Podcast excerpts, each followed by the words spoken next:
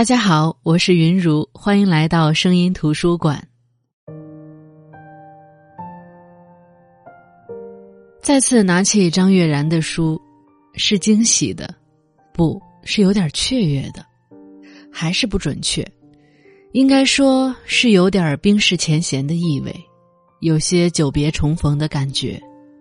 我没想到他的文字居然已经这么成熟了。那一批新概念作文大赛走出来的作家，韩寒和郭敬明风头很盛，张悦然则很少暴露自己。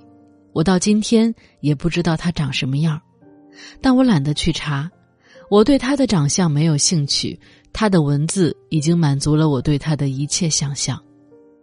有人说，八零后文学是青春疼痛文学的兴起，他们把那个年纪所遭遇的一切张力满满的写出来。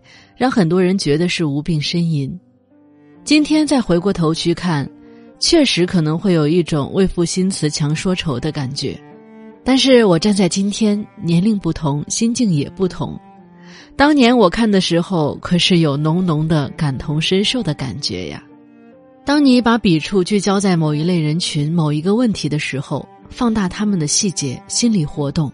把那些隐藏在人性中的细微的、阴暗的、不能与他人说的问题拿着放大镜照出来的时候，肯定会有人觉得你过分夸张，但也真的有人会泪流满面。张悦然的笔触聚集在那些受过伤的人身上，他笔下的角色，三言两语的描述，你就知道，这个人有故事。今天声音图书馆，云如跟大家分享的是他的中短篇小说集《我循着火光而来》。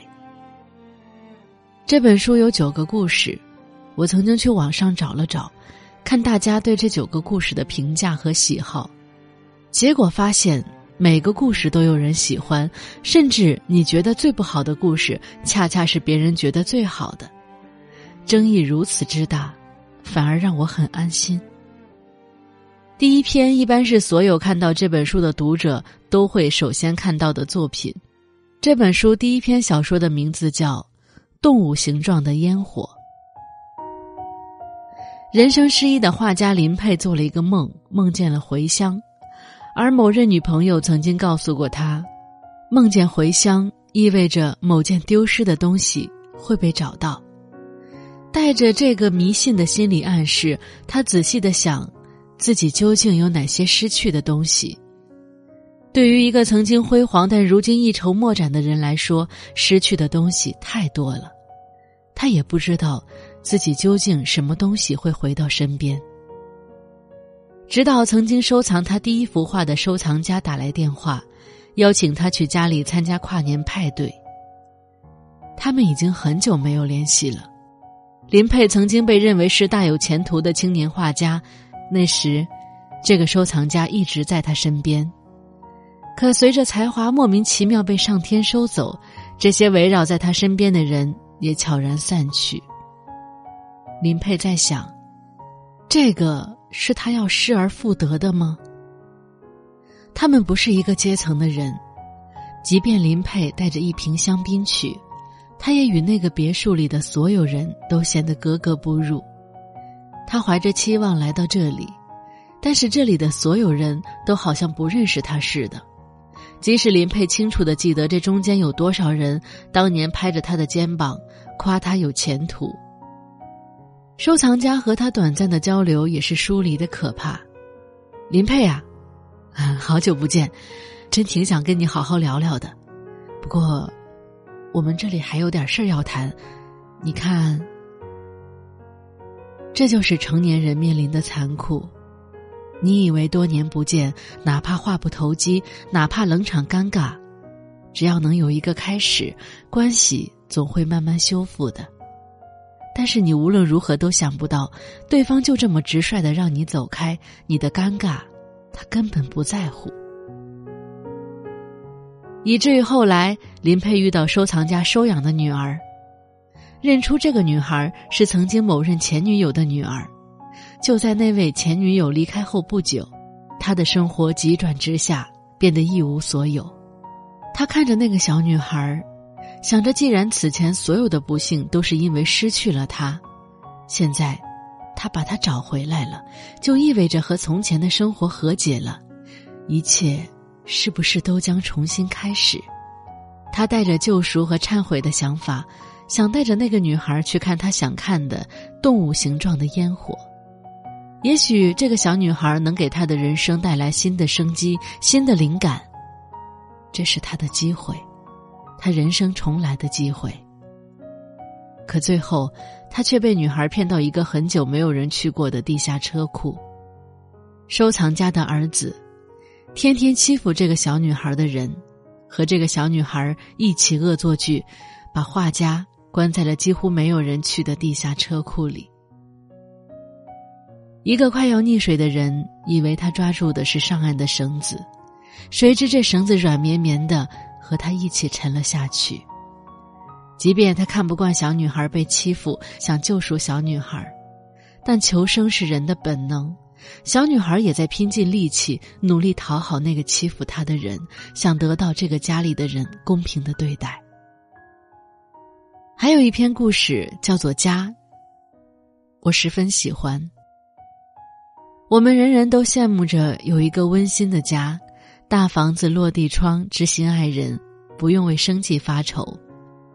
女主人公裘洛现在的生活就是如此，她、丈夫景宇还有一只猫生活在这栋房子里，保姆小菊隔几天来打扫一次卫生。在小菊看来，这家雇主实在是不可多得的模范夫妻，丈夫景宇工作上进。妻子裘洛温柔善良，夫妻很是恩爱。虽然没有孩子，但两人似乎也不需要孩子来维系婚姻，或者延续血脉。但这个故事是从裘洛打算出走开始的。她在丈夫升职后的第二天离开了家，其实很早之前就做了这个决定，但是他一直在寻找 timing，也就是时机。临走前一天，他去超市进行了大采购，让景宇的生活不至于一下子太慌乱。他找小菊一起来进行大扫除，小菊以为这次大扫除是为了迎接某个客人。裘洛甚至想，是不是得把猫送走了？万一景宇将来的新生活，猫融入不进去怎么办？是什么时候他想要抛下景宇的呢？他们第一次去景宇的上司老霍家里做客，豪华的别墅，精致的宴席，大家在努力的聊着那些无意义的事情，比如吹捧一个古董花瓶。裘洛觉得自己格格不入，但是他和景宇都知道，他们都渴望拥有这样的生活，这样的房子。景宇升职做到老霍这个位置上，他们应该就可以拥有这样的生活了。这无形中成了他们夫妻俩的目标，成了景宇全神贯注、辛苦工作的唯一方向。然而，从什么时候起，裘洛开始憎恶这个他渴望接近和抵达的生活？但是，他不能告诉景宇，景宇正卯着劲儿往前冲呢。他保持缄默，但是他知道，他们的理想已经分道扬镳，与分手、分居、分割财产相比。理想的分离，不费吹灰之力。景宇没有察觉到异样，裘洛也觉得有些诧异。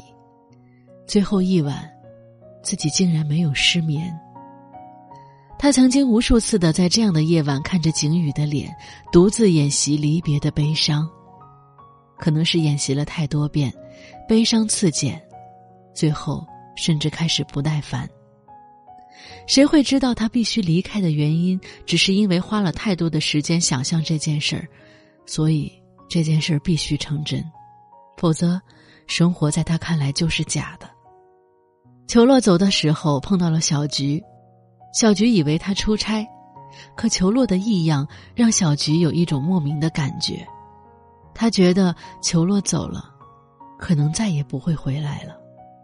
他开门干活。发现裘洛几乎什么都没带，第二天再去裘洛家里打扫，却很奇怪的发现家里根本就没有人回来的痕迹，所有的东西也没有被使用的痕迹，猫也没人喂。后来一连几天都是如此，他做过很多猜测，比如裘洛离家出走，男主人发现了去找他，可是男主人都没回家，怎么发现裘洛走了呢？再比如裘洛走了，男主人出了意外，但是裘洛不知道，他给裘洛打电话，但一直没人接。不知道怎么办的小菊在裘洛家里接到了寄给裘洛的快递，他想也没想就撕开了信封。是景宇写的。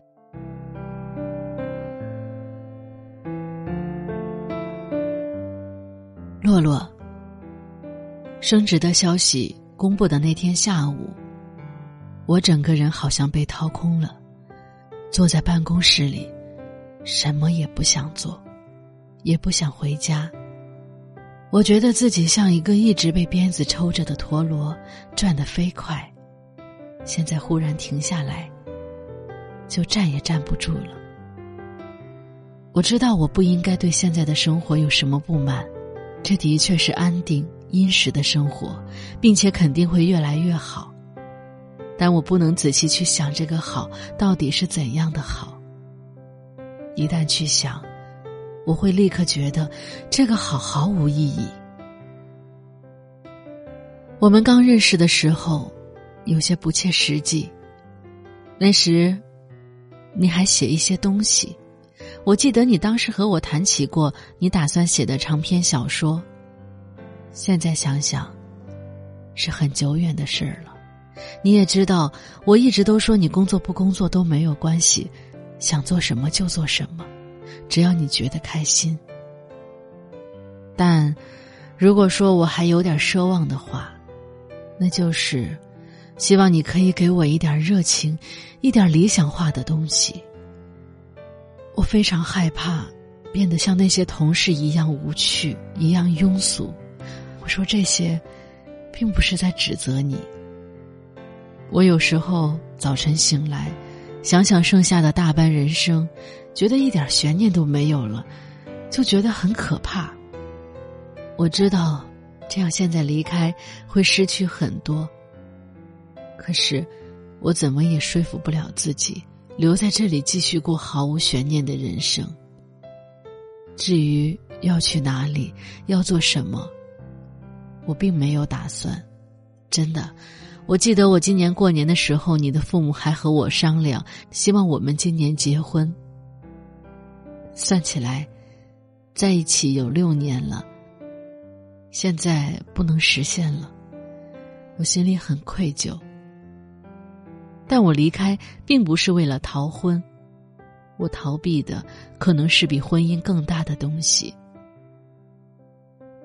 写这封信的时候，我在办公室，或许是气氛的原因，让我写得很严肃，也无法和你探讨与感情有关的话题。那些留待日后去谈，也或许更清晰一些。房子、车子都留给你吧。日后，我回来时再帮你办过户手续。景宇，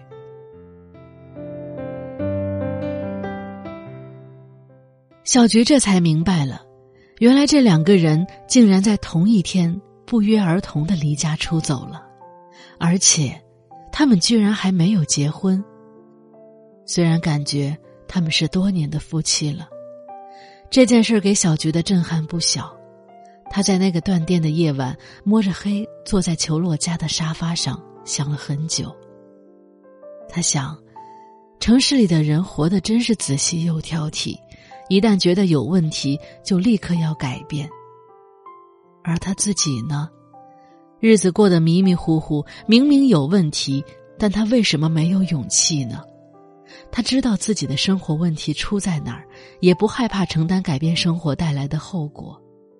而她却从来没有好好想过去解决这个问题。当然，问题是来自她的丈夫德明。裘洛和景宇走后，一个很现实的问题摆在了小菊的面前：他们都走了，就没有人支付他工钱。这份每个月六百块钱的工作，在小菊的全部收入中占有非常大的比重。他心里很矛盾。他既希望裘洛回来，这样就可以继续有这份收入，但他又怕裘洛回来，那样他就不能再使用这套房子了，而这套房子对他来说意味着自由。他之前以为有钱一定比没钱自由，可是他现在的境况则是，有了钱反而会失去自由。不过现在钱和自由对他来说也只是听天由命，而很明显，天和命有更大的安排。他的家乡四川地震了，他工作外的一切时间就是在电视上看新闻报道。丈夫德明也总打电话告诉她，他们认识的谁谁谁死了。她为什么不回去看看？为什么还留在北京？小菊给自己的回答是：房子塌了，盖新房需要钱。可很明显，现在在北京也赚不了钱，而丈夫德明却打算来北京。这天，小菊又收到了景宇寄给裘洛的信。洛洛，写这封信的时候，我在绵阳。离开家之后，到处游游荡荡，好像终究也找不到什么可以停留的地方。我本来是打算去西北当乡村教师的，听到地震的消息，就觉得或许可以去四川。前几天去了一个受灾最严重的镇上帮忙，每天听到最多的字眼是“生命迹象”。这个词总是能够让我兴奋，仿佛抓住了生活的意义。说起来真好笑，其实也帮不上什么忙。可是在这里，每天到处奔忙，随时处于一种要帮忙的状态里，就觉得浑身很有力气。我说到做乡村教师，来这里当志愿者，你大概会取笑我。我们都不是那种一腔热血的人。也没有泛滥的同情心，起先我自己也很不理解，后来想到过去读过的一本书，是描述某些狂热分子的心态的，他们无私的投身于慈善和公益事业，是因为他们在自己的生活中是彻彻底底的失败者，他们为了逃避不断经受的挫败感才这样做，帮助别人，让他们有满足感。而且这是唯一不会带来指责和否定的工作，善良成了他们最后一把庇护伞。这里的志愿者那么多，我不知道他们是否也和我一样是抱着自救的目的来的。等下还要去另外一个县城，所以不能再写了。对了，忽然想起在咱们家干活的小菊就是四川人。不知道他的家人都平安吗？代我问候他，景宇。看到最后一句话，小菊的眼泪流了出来。虽然他也没看懂，不知道景宇为什么就去了四川，但是他是去了四川的。于是他打开电视，希望在那些滚动更新的救灾场景中看到景宇，但是。他没有看到景宇，却忽然在志愿者组成的医疗救护队中看到了裘洛。也许没看真切，但他觉得那就是裘洛。既然裘洛和景宇能在同一天离家出走，为什么不可能都去四川当志愿者呢？德明来北京前的那几天，小菊一直在犹豫是否要告诉他空房子的事儿。但是在等待的日子里，却不知不觉的把卧室换上了新床单。他期盼德明来，虽然之前他觉得生活到了尽头，也和德明提出了离婚，但此刻他快活的迷失了，好像自己不是在一个陌生的房间里等自己的男人，而是在自己的家里期待着一个陌生的男人按响门铃。那这个故事就到这里结束。小菊夫妇和裘洛夫妇不是一类人，他们却都对现实生活充满了不满。一栋房子束缚了裘洛夫妇，却给小菊夫妇带来了新生。也许所有的感情宣告穷途末路的时候，换个环境，就柳暗花明了。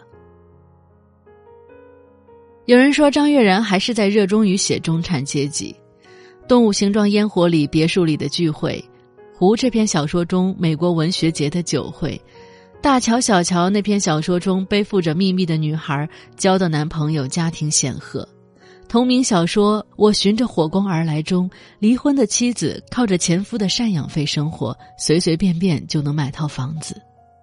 他们的生活中讨论的是油画、文学、艺术。仿佛离我们很远，但我觉得，他不是写中产阶级，他写的是阶级之间的鸿沟。这些阶级有物质上的差别形成的阶级，有精神上的差别形成的阶级。这些鸿沟残酷，却也是生活的现实。还有人说，张悦然的文学世界拓展的一大标志是阶级隔膜，成为这些紧贴现实的短篇小说中的重大主题。金钱带来观念上的富有，富有者却摆脱不了精神上的无聊，因而要依附于物质、艺术、社交等强大的外在物。另一方面，才华带来观念上的傲慢，却常常让才华出众的年轻人不得不依附富有者。这种双向的依附联动时，很难分得清情感的真实动力。这个时代特有的伪善、荒谬，在他的文字当中得以凸显。或许这就是他故事的魅力。这九篇故事的写作时间跨度比较大，有差不多十年，这也是很多人觉得看这本书的时候觉得他的文字风格或者说是叙事风格差异有点大的原因。但我觉得这不妨碍张悦然个人风格的建立。他看似云淡风轻，但似乎也很有野心。他在尝试着撕下人们给他的标签。只是这些野心从来不剑拔弩张，他的野心都藏在他的文字里，他并不说出来。好了，这就是本期声音图书馆和大家分享的图书张悦然的短篇小说集《我循着火光而来》。我们都会或多或少的遇到人生的难题，如果不试图改变，就会困在自己织就的网中。所有对改变的渴望，其实都源于对现实不满，而对现实的不满，就是一张无形的大网。它是对知足常乐的最大讽刺。于是，哪怕有一点光亮，你也要循着光走出去；哪怕走出去再回来，你也要走出去；哪怕飞蛾扑火，你也要走出去。好的，我是云如，这里是声音图书馆。我们下期再见。